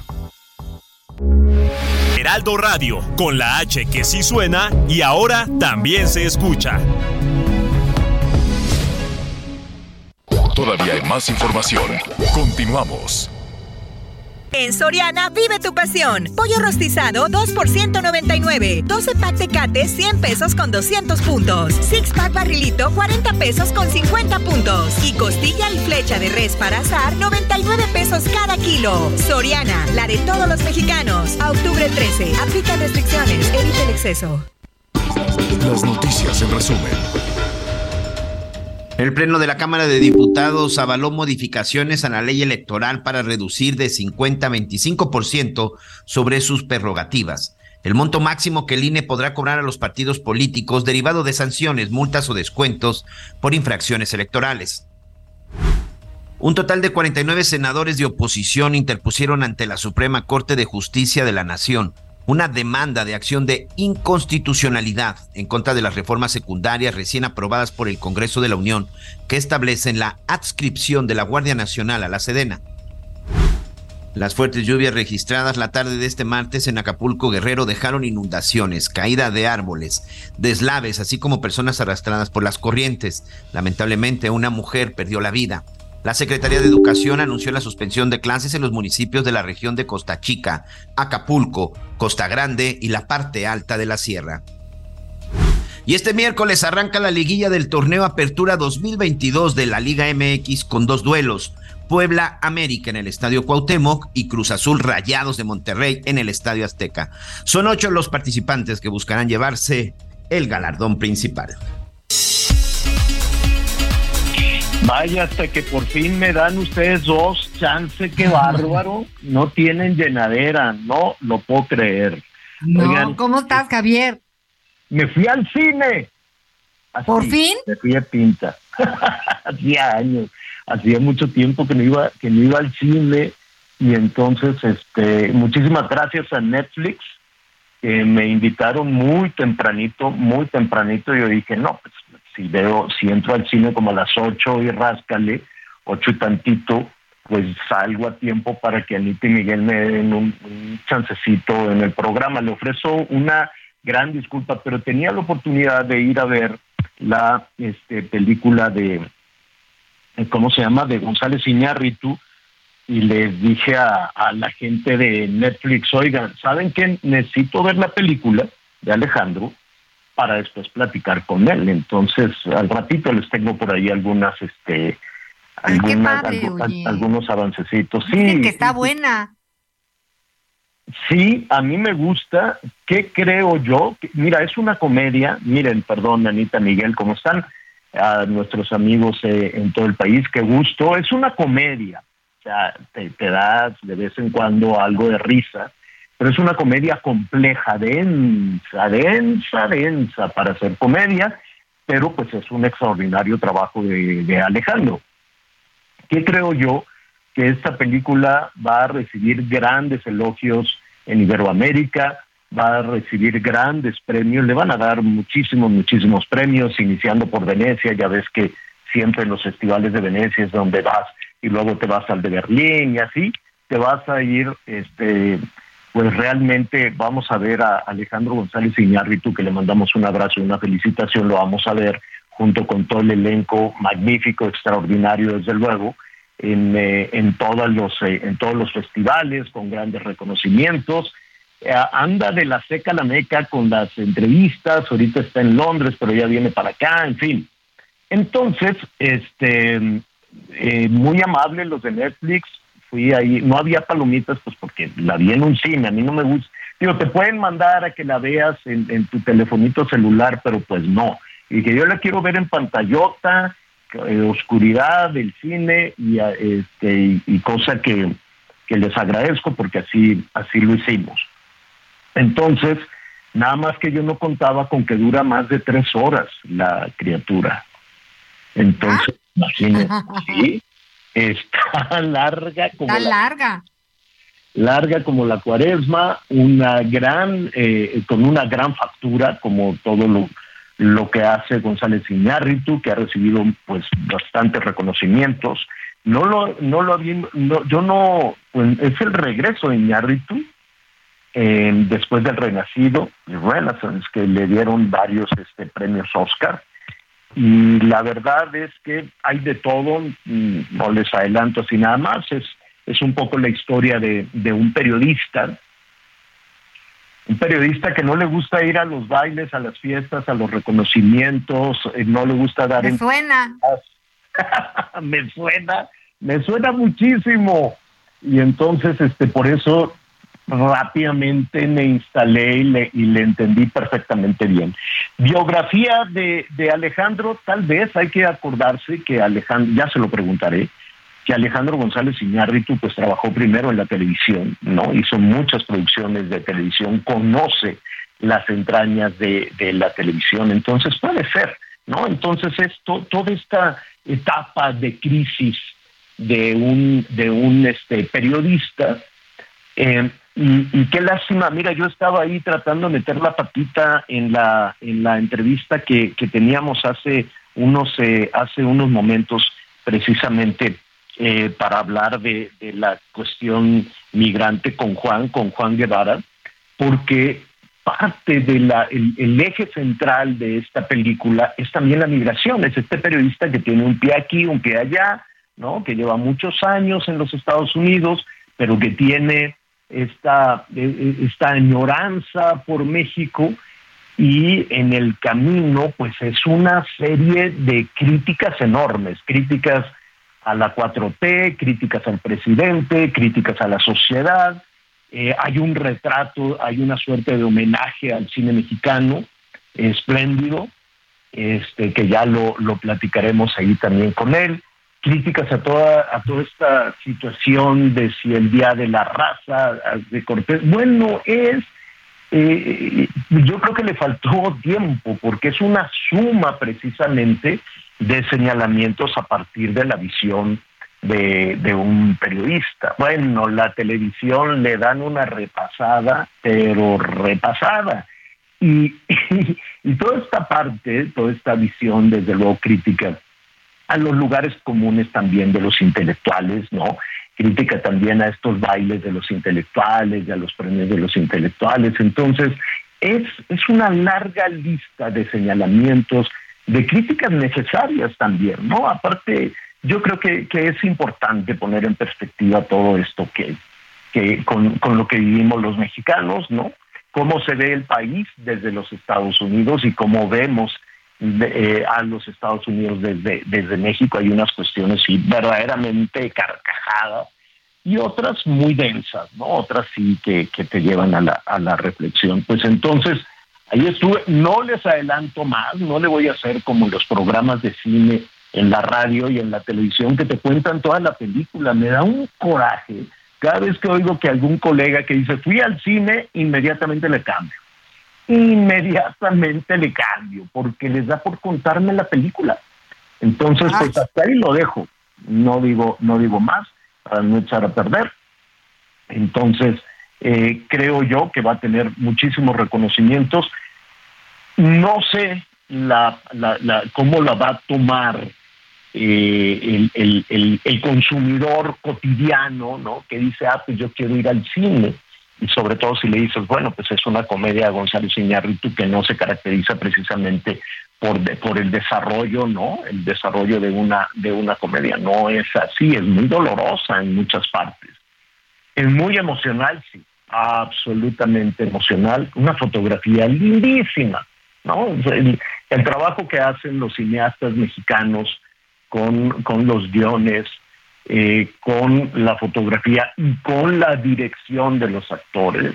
Daniel Jiménez Cacho está magnífico. Daniel Jiménez Cacho que cuesta trabajo este, dirigir a Daniel Jiménez, Cacho porque es un actor muy hecho, ¿no?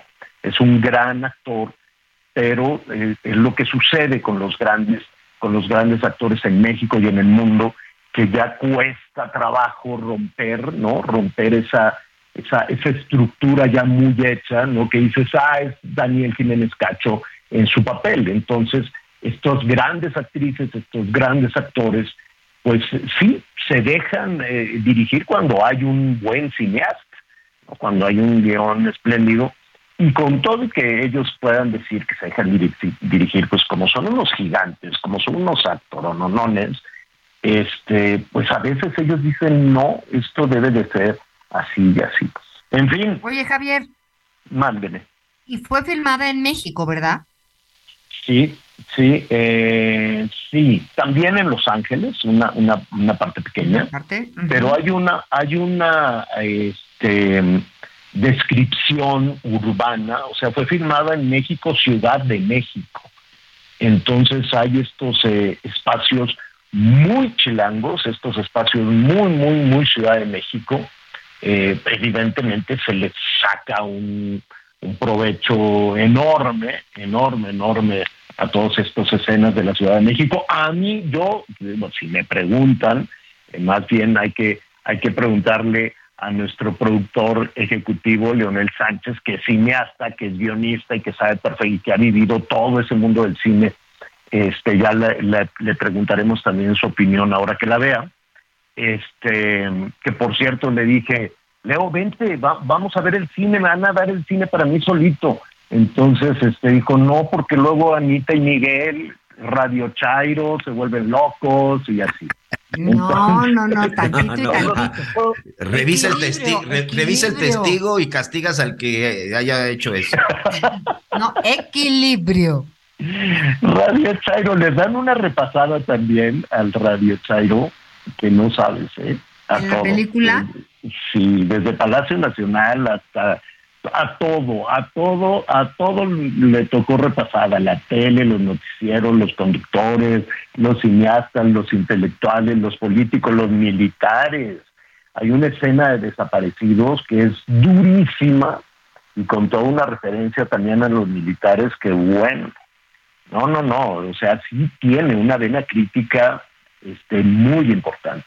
Y los escenarios este, de la ciudad, que la Ciudad de México hermosísima, y cuando tienes un fotógrafo, no sé, voy a, voy a preguntarle a Leonel Sánchez que se me fue, ahorita les voy a decir el elenco, pero no sé quién hace la fotografía, sé que el guion es de González Iñárritu también, la película, por cierto, se llama Bardo, ¿no? Bardo, falsa crónica de unas cuantas verdades.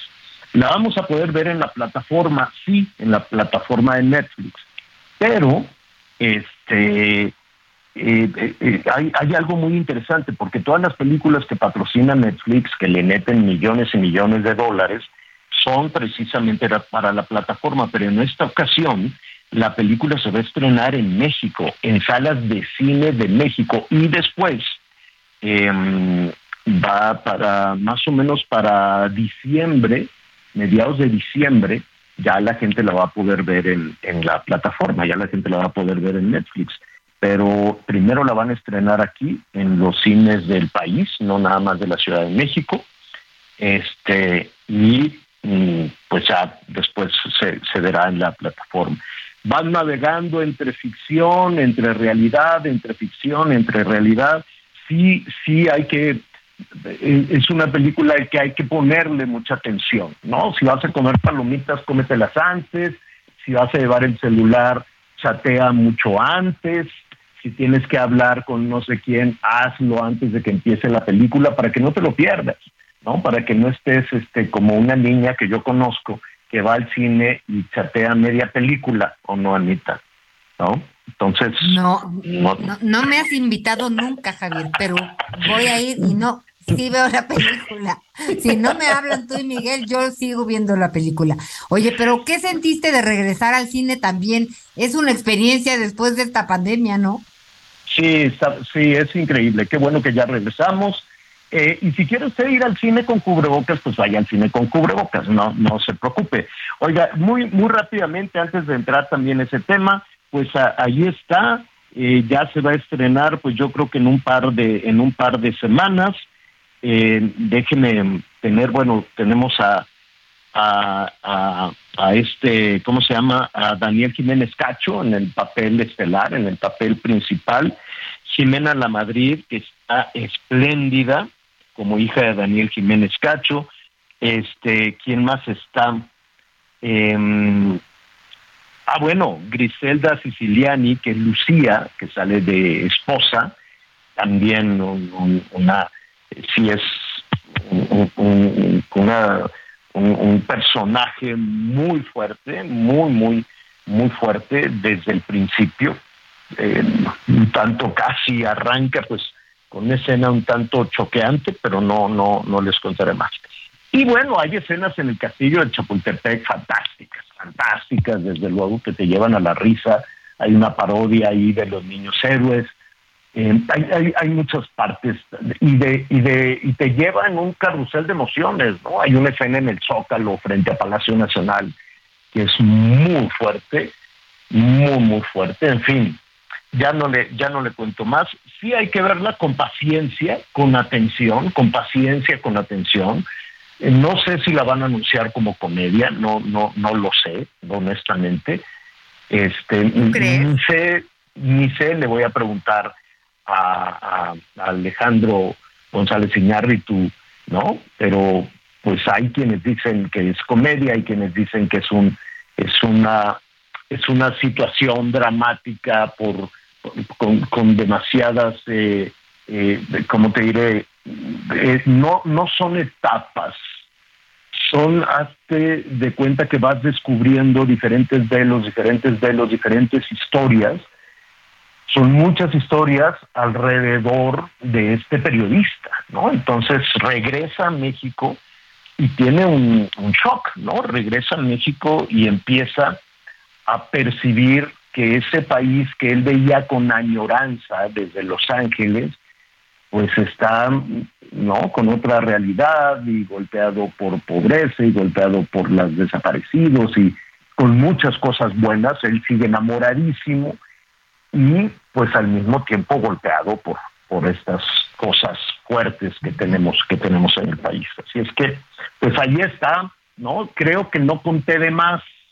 Oye, no, te faltó decir que el Tokyo Film Festival eh, pues premió a González Iñárritu. Este, que la verdad es un reconocimiento pues a su trayectoria, ¿no? Entre Koji Fukada y Nogami Teruyo.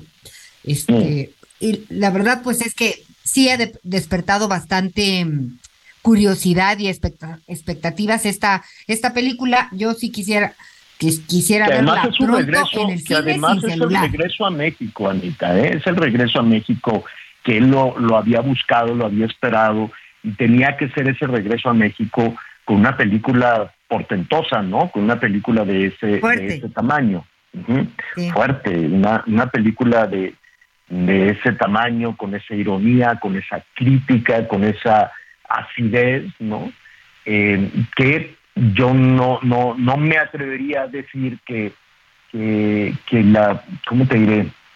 Es de estas películas que tienes que madurar, que tienes que reflexionar y que tienes que identificar estos sitios. Todos, todo, todo, todos tenemos un punto para acomodarnos en la película como periodista, como ciudadano, como político, como víctima de, de, los políticos o del gobierno, en fin, ¿no? Todos encontramos ahí un, un, un, espacio, entonces eh, hay que verla. Ahora, que la gente diga, no, hombre, me la pasé con madre, está ah, súper padre, vengan todos. No lo sé. No, no lo sé. Yo creo que, sí, me parece ¿Eh? que es para un público, pero para decidir eso, pues tenemos que ir todos a verla. Ah, claro, y hay que verla. Hay que verla. El cine hay que verlo todo. El cine hay que verlo todo y, y no, no, no te limites a lo que te digan los este, analistas y los especialistas y los, ¿cómo les dicen a estos que, que, dicen, no vea esta película? Me da un coraje que me digan, así que lean las crónicas, ¿no? Oye, pero pues son los, mejores publicistas de esas películas, porque siempre que te dicen, no, ahí quieres estar. Oye, pues, pues yo vi por ahí ya hace un, un par de semanas un tuit que puso el gobierno de la Ciudad de México, este, que estaba contenta y orgullosa de que se hubiera grabado este, gran parte de la película de González Iñárritu aquí, porque ya ves que ha habido un tema de financiamiento y, y han, han tenido problemas, eh, pues algunas, algún, alguna parte de los profesionales de, del cine y de las artes plásticas eh, con el gobierno. Pero bueno, ya esa será ah, otra historia que también ¿qué dijo, ¿qué, dijo eh, en la oficina de Claudia? ¿Que estaban contentos? Ah, sí, dijeron, en México sí se filman películas de mexicanos. Eh, y, hablaba de la película de González Iñárritu. Qué bueno. No, sí, qué bueno. Y qué bueno que le dieron facilidades porque no es tan sencillo. Digo, ir a hacer un reportaje, te cae la policía encima, ¿no? Ah, pero no andes asaltando un pecero porque se hacen como que no te den pero no llegues con tu cámara al zócalo, te caen en friega, no, aquí no se puede haber su permiso, que quién sabe qué, no, no, no, no, no, no te dejan entrar a ningún lado, este, no, aquí no, aquí tampoco, quítese de aquí. Y luego quieres ir a grabar en algún monumento histórico, no, hombre, te cae la policía, te caen los de Limba, te caen los de antropología, pero no seas tú un ratero de piezas arqueológicas porque hacen como que no ves. Oye, a ver, ya casi nos vamos a este ir. te, quiero preguntar, ¿qué número prefieres, el 1 o el 2, para que yo te diga una noticia, ya sea el 1 o el 2, ¿cuál quieres? El 1 siempre. Bueno, pues se aprueba la reforma de la extensión militar en la Comisión de Puntos Constitucionales, sale adelante con votos de Morena, PT, el Partido Verde y no se equivoque que mm. también fue el PRI. A mí me Pasa al pleno para discutirse más tarde hoy y te cuento algo. Nada más, nada más te digo, secretario de Gobernación, ¿eh? Nada más te digo muy rápido, Anita. Este, qué bueno, ya, ya lo sabíamos, ¿no? O sea, era puro trámite. Después del Senado, pues era puro trámite porque pues ahí tienen amarrados a todos, a todos los legisladores, es puro trámite. Pero si me preguntas a mí, yo siento que cualquier presidente, los presidentes, presidenta, presidente en México, son poderosísimos, son de los hombres más poderosos del mundo. Entonces pueden tomar, las decisiones que les vengan gana. Entonces si dicen que se quede el ejército para siempre, pues se quedará.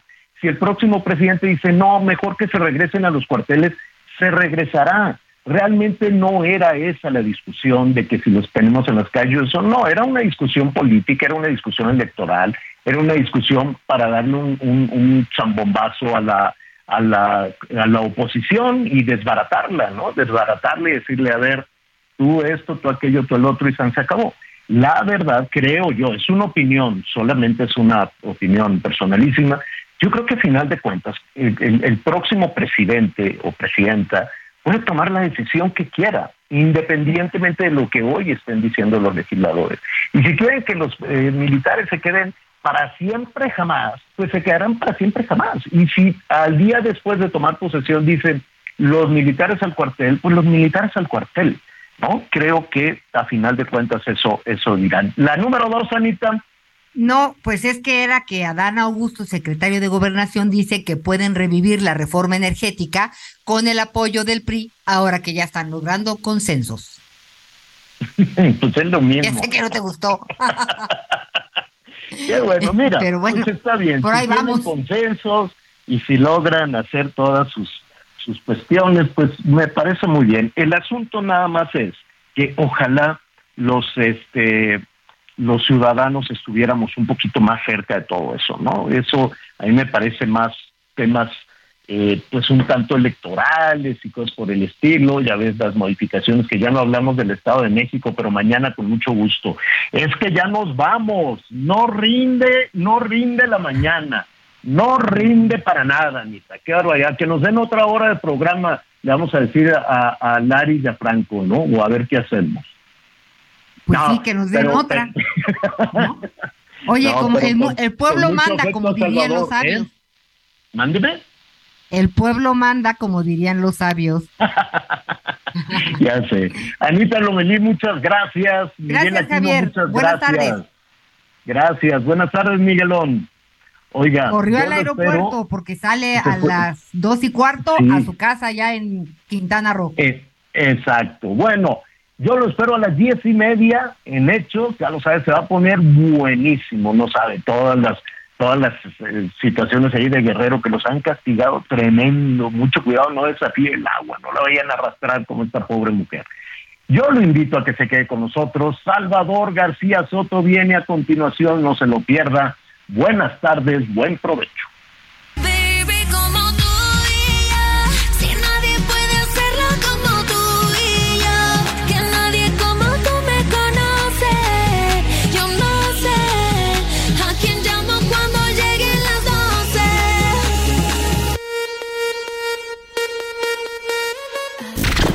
Gracias por acompañarnos en Las Noticias con Javier La Torre.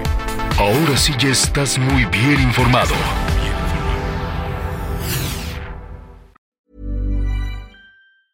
Hey, it's Danny Pellegrino from Everything Iconic.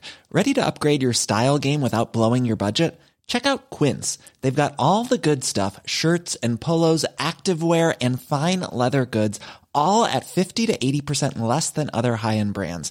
And the best part? They're all about safe, ethical, and responsible manufacturing. Get that luxury vibe without the luxury price tag. Hit up quince.com slash upgrade for free shipping and 365 day returns on your next order. That's quince.com slash upgrade.